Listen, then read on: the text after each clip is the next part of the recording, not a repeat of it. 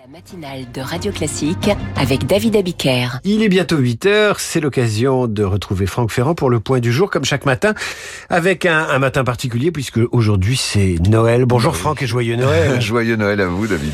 Les origines de cette grande fête chrétienne sont païennes, si je ne m'abuse. Mais oui, exactement. Euh, à Noël, les chrétiens fêtent la naissance de, de, Jésus, évidemment, la nativité. Du reste, le nom même de Noël, qui est apparu dans la langue française de l'entour de l'an 1100, est un dérivé du latin natalis qui a donné Naël puis Noël. Hein, c'est la, la, naissance tout simplement. Mais n'oubliez pas que le 25 décembre, c'est le moment de l'année où pour la première fois les jours commencent très timidement à rallonger un peu.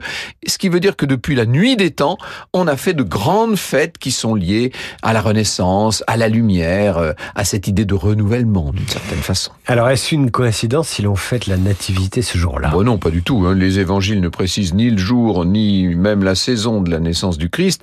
Donc la date a été fixée arbitrairement par l'Église. Au IVe siècle, c'est le pape Libère qui, en 354, a choisi ce fameux 25 décembre aux résonances si particulières. On avait essayé plusieurs dates avant, le 18 novembre, le 6 janvier. D'ailleurs, cette date du 6 janvier reste maintenue dans l'Église arménienne.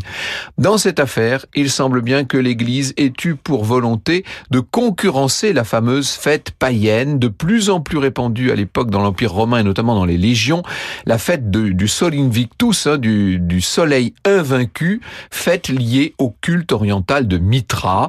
Et donc la fête de Noël s'est peu à peu substituée à cette fête-là. Franck, on vous retrouve euh, à 9h05 pour Franck Ferrand.